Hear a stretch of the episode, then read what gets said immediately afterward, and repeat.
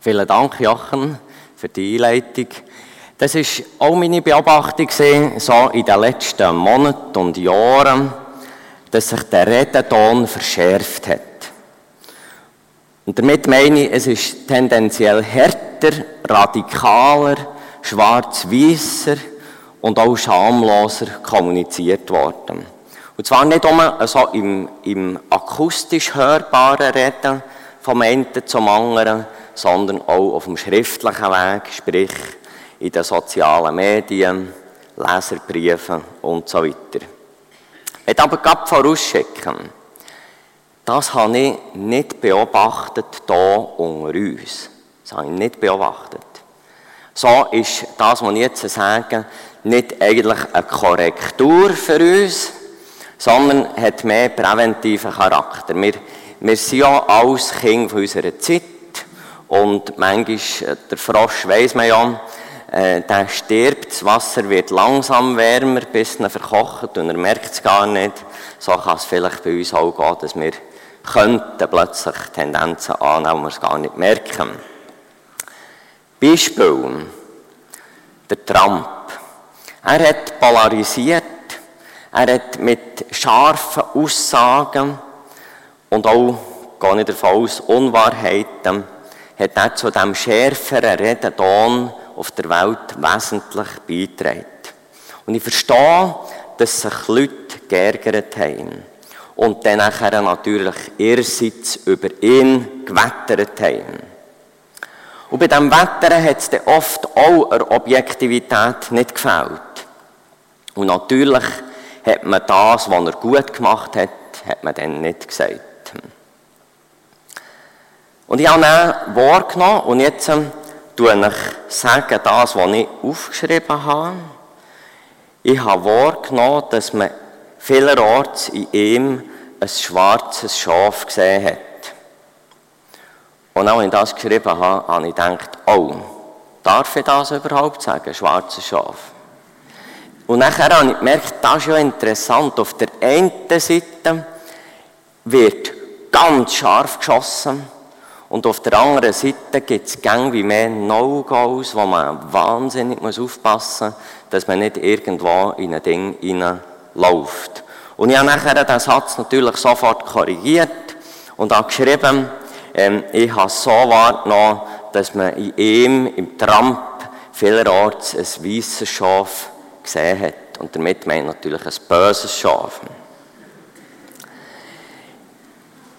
Ich kann das verstehen, die Korrekturen, das Wettern gegen ihn.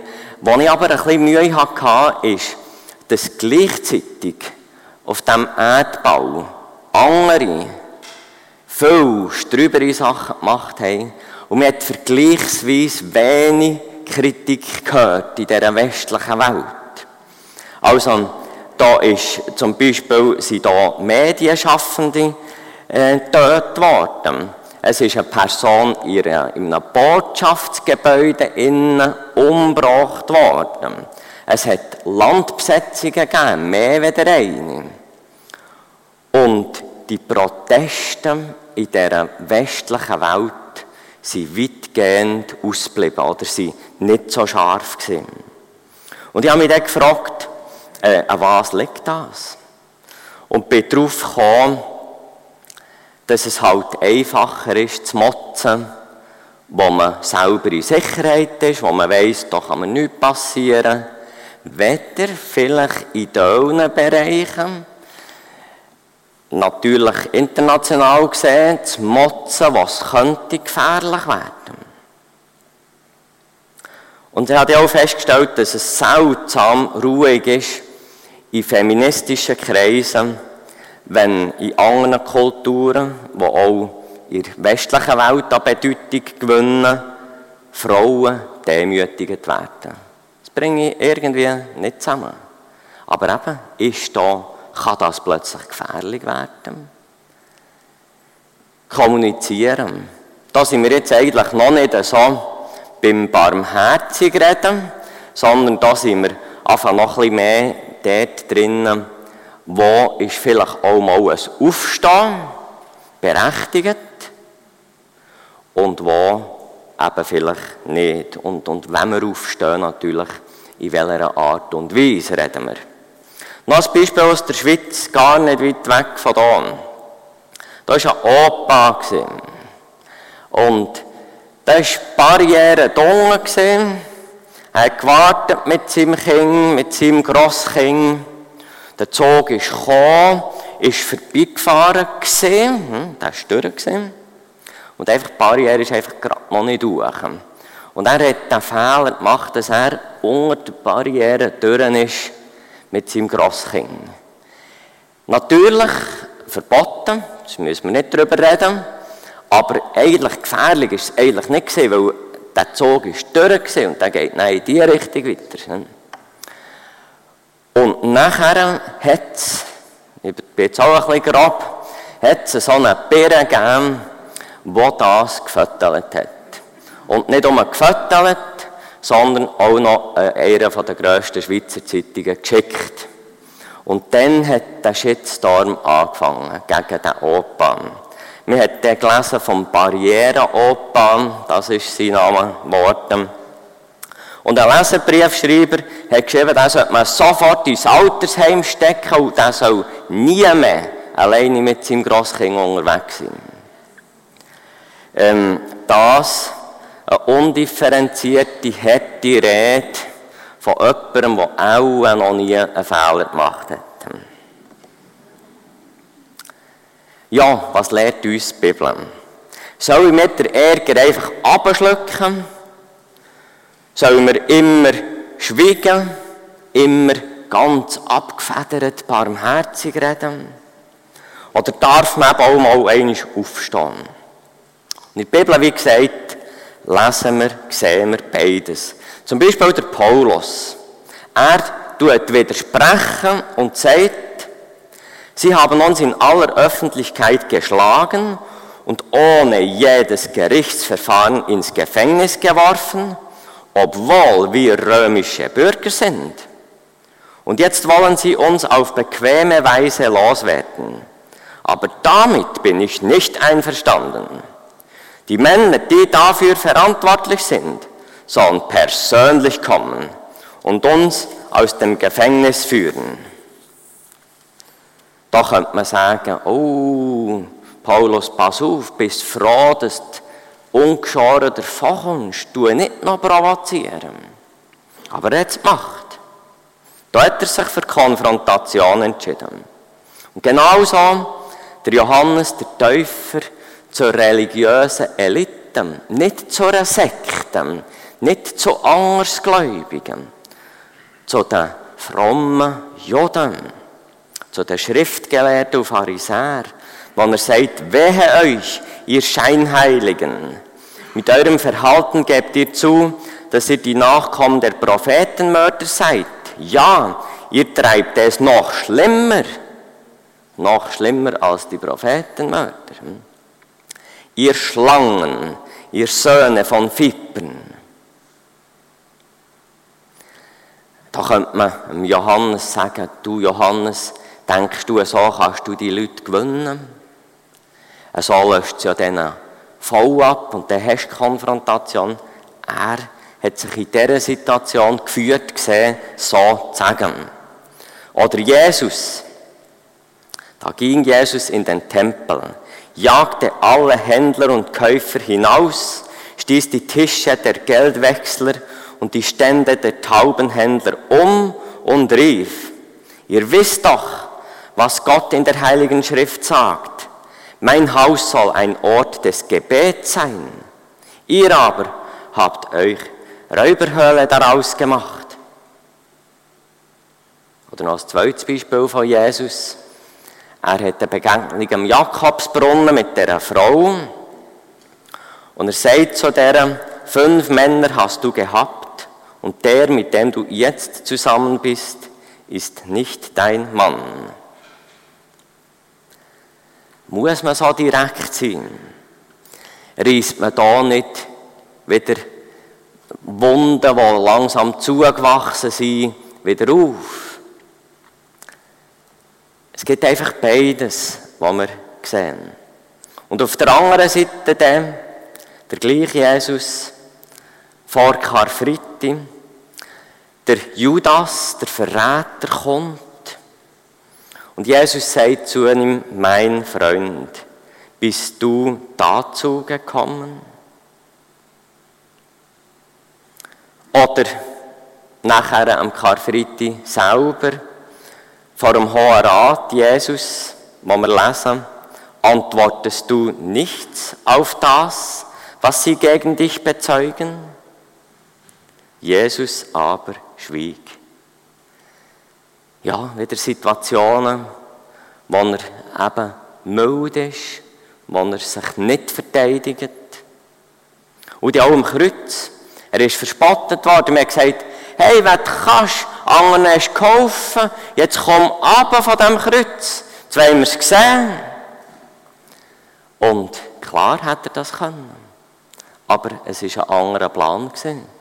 An diesem Kreuz zu sterben für uns, damit wir Vergebung haben.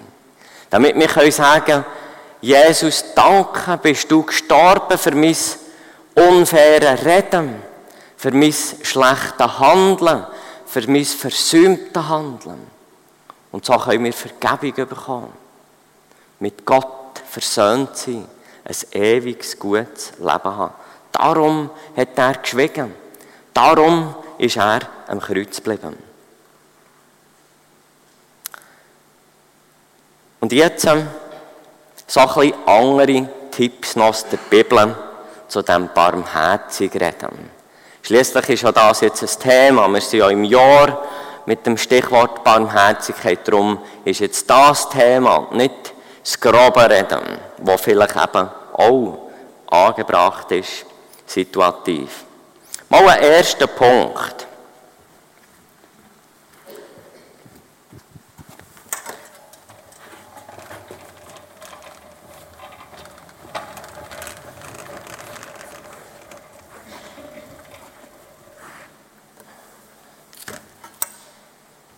Ja, das hauptsächlich macht, ihr könnt es zuhinterst nicht lesen, für die daheim, also wir denken auch noch für euch daheim, ähm, dass sie es sehen.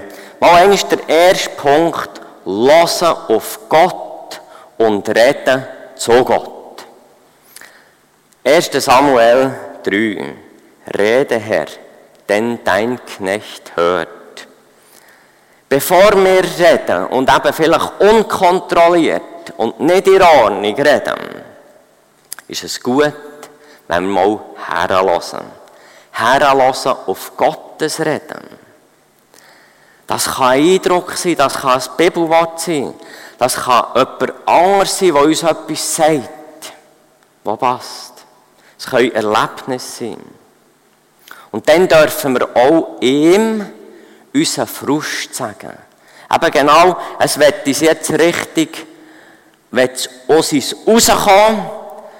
Es könnte jetzt sein, dass jetzt plötzlich Wort zum Geschoss werden. Und bevor wir das machen, dass wir auf ihn lassen und ihm unseren Frust sagen.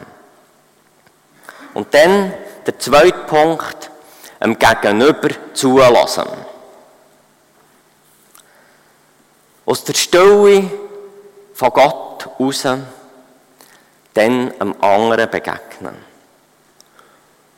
Dann, wenn die Emotionen nicht mehr ganz zaure oberst sind. Und jetzt, wie tun wir dem Gegenüber begegnen? Es ist interessant, in der Bibel, an verschiedenen Orten, so in heiklen Situationen, werden Fragen gestellt. Zum Beispiel ganz am Anfang der Bibel, Gott sagt, gerade nach dem Sündenfall zu Adam und Eva, wo bist du? Wo bist du? Und er tut sozusagen wie einen Ball zuspielen zu den Menschen. Und jetzt können sie selber sagen, ja, was ist da passiert? Wir lesen es auch noch an einem anderen Ort, eben zum Beispiel auch, wo Jesus zum Judas sagt, und dort ist ein Fragezeichen, mindestens in der deutschen Bibel, bist du darum gekommen? Oder der Petrus, der Ananias Sapphira, die ja beschissen mit Geld. Der Petrus, der Sapphira fragt, hat dort den Acher für diesen Preis gekauft. Und sie hat dort noch die Möglichkeit gehabt, zu sagen, es wäre nichts passiert. Sie können sagen, nein, nein, wir haben, ähm, wir haben noch ein bisschen Geld für uns genommen. Also so eine Frage, vielleicht eben auch eine Verständnisfrage, vielleicht ist es ganz auch ein Missverständnis. Habe ich das richtig verstanden? Und plötzlich merken wir das Gegenüber, wo wir gerade ausflippen das hat ja das ganz anders gemeint. Manchmal, das ist auch noch eine schöne Geschichte, eigentlich der Nathan, wo er einem Mörder und Ehebrecher David begegnet. Er erzählt ihm sozusagen ein Gleichnis. Du ihm einfach auf eine äh, lieblich, auf eine andere Art ihm eigentlich zeigen, was er da gerade gemacht hat.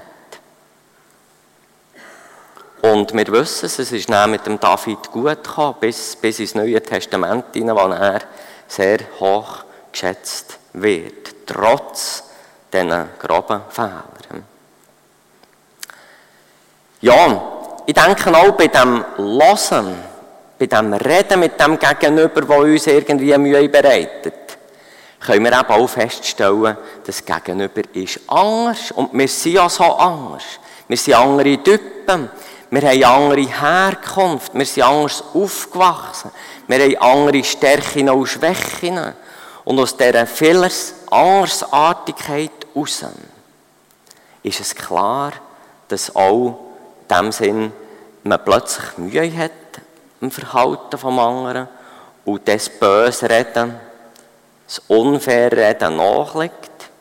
Und wenn wir dann plötzlich wie verstehen, die Person, die ist einfach anders, dass wir das anders einordnen können. Damit wollen wir nicht alles rechtfertigen, das ist klar. Aber ein Verständnis, das andere hat einen anderen Hintergrund wie in. Jesus sagt, liebet eure Feinde und bittet für die, die euch verfolgen. Sagt der gleiche Jesus, der eben auch gröber reagieren. Oder der Jakobus fasst schön zusammen, Jakobus 1, 19. Ich werde über das sonst nicht mehr sagen, weil da werden wir dann nach den Sommerferien vom Ruben eine Predigt hören. Denkt daran, liebe Brüder und Schwestern, seid immer sofort bereit, jemandem zuzuhören, aber überlegt genau, bevor ihr selbst redet und hütet euch vor unbeherrschtem Zorn. Das ist nicht etwas Neues im Neuen Testament. Ich bringe auch noch ein paar Zitate aus den Sprüchen, zum Beispiel Sprüche 18. Wer antwortet, bevor er überhaupt zugehört hat, zeigt seine Dummheit und macht sich lächerlich. Das zu dem zweiten Punkt, dem Gegenüber zulassen. Dritter Punkt. Die Zunge kann segnen und fluchen. Da tue ich einfach ohne viel dazu zu sagen, aus Jakobus 3 ein paar Verse lesen. Und machen wir nicht immer alle wieder die gleichen Fehler? Wenn es gelingt, nie ein verkehrtes Wort zu sagen, den kann man als vollkommen bezeichnen. Denn wer seine Zunge im Zaum hält, der kann auch seinen ganzen Körper beherrschen. So klein die Zunge auch ist, so groß ist ihre Wirkung. Ein kleiner Funke setzt einen ganzen Wald in Brand. Mit unserer Zunge loben wir Gott, unseren Herrn und Vater.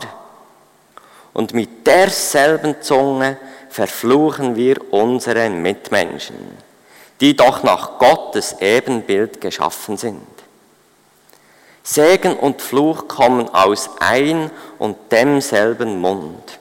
Aber genau das, liebe Brüder und Schwestern, darf es bei euch nicht geben. Fließt etwa aus einer Quelle gleichzeitig frisches und ungenießbares Wasser? Hält sich jemand von euch für klug und weise?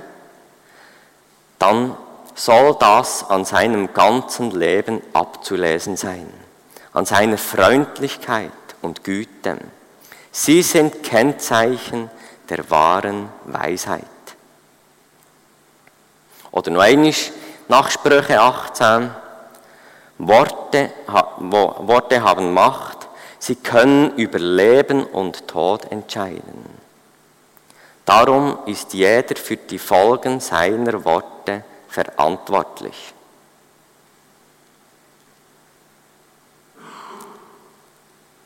Erster Korinther 4, 12. Wenn man uns beleidigt, so segnen wir. Wenn man uns verhöhnt, antworten wir freundlich.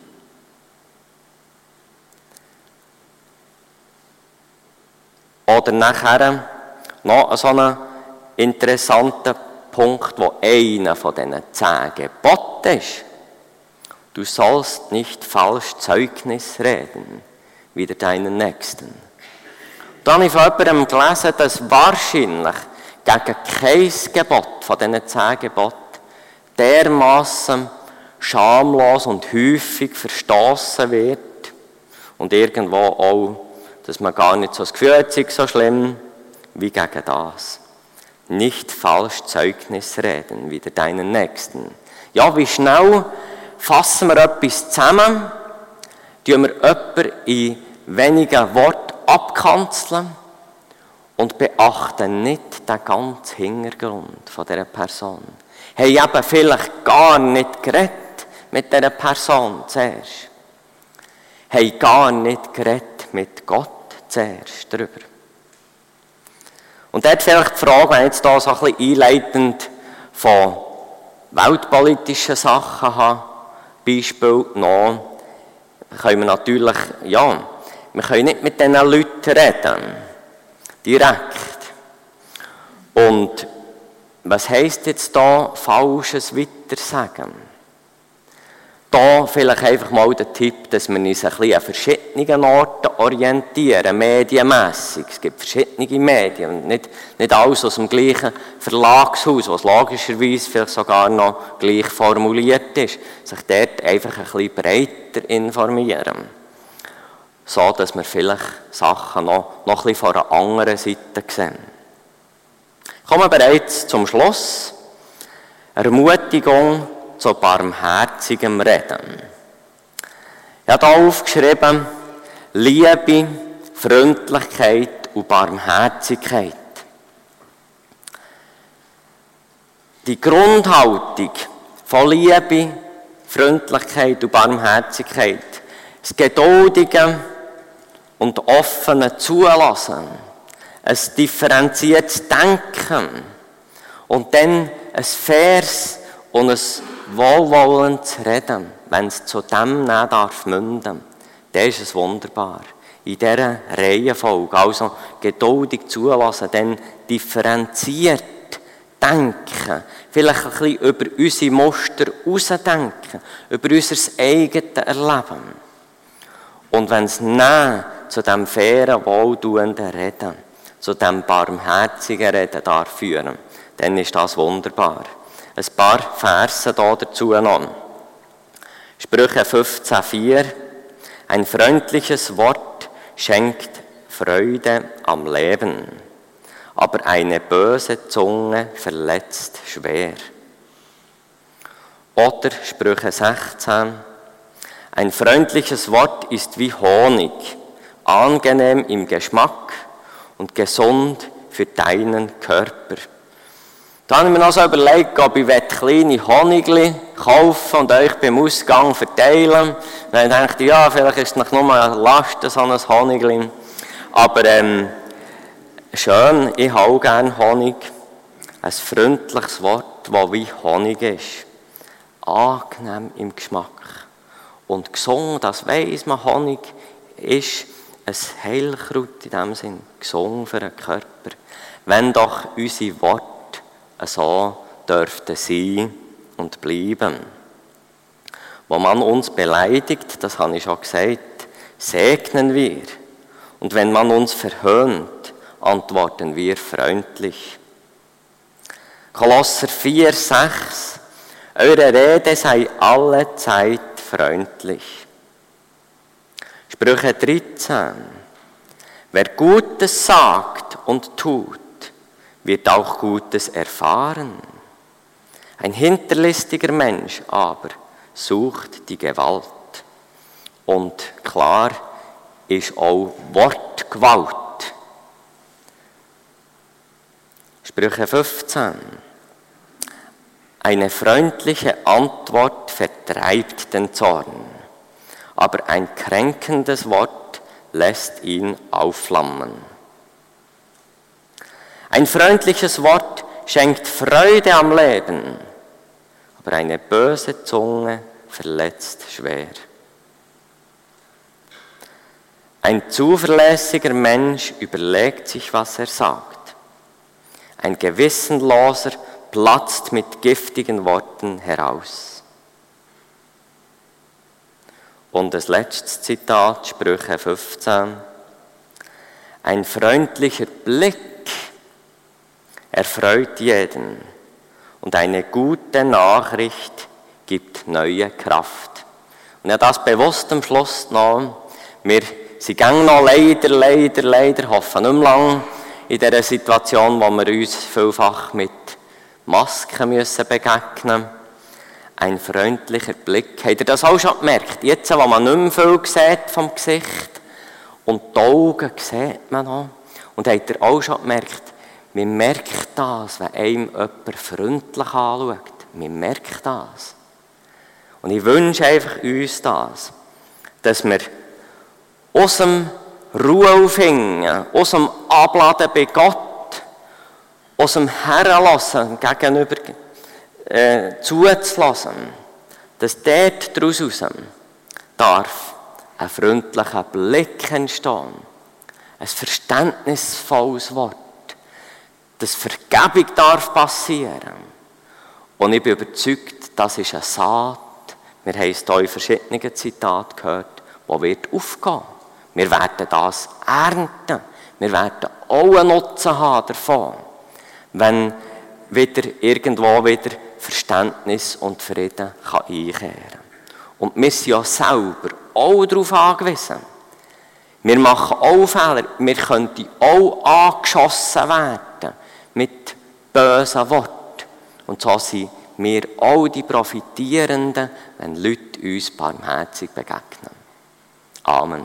Ich möchte noch beten. Jesus, wir wollen dir vielmals danken für die Breite, die uns begegnet in der Bibel.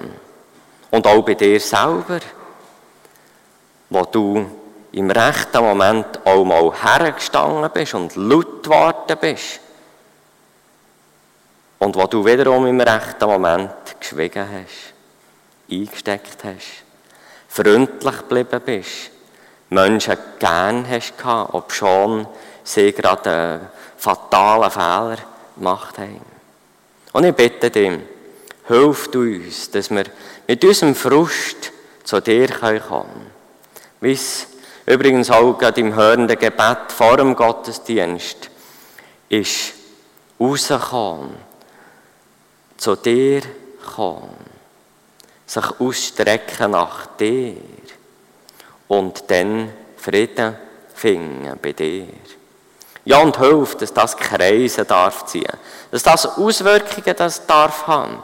Dass da dadurch auch wir ein Zeugnis und ein Licht für dich dürfen sein. Danke dir. Amen.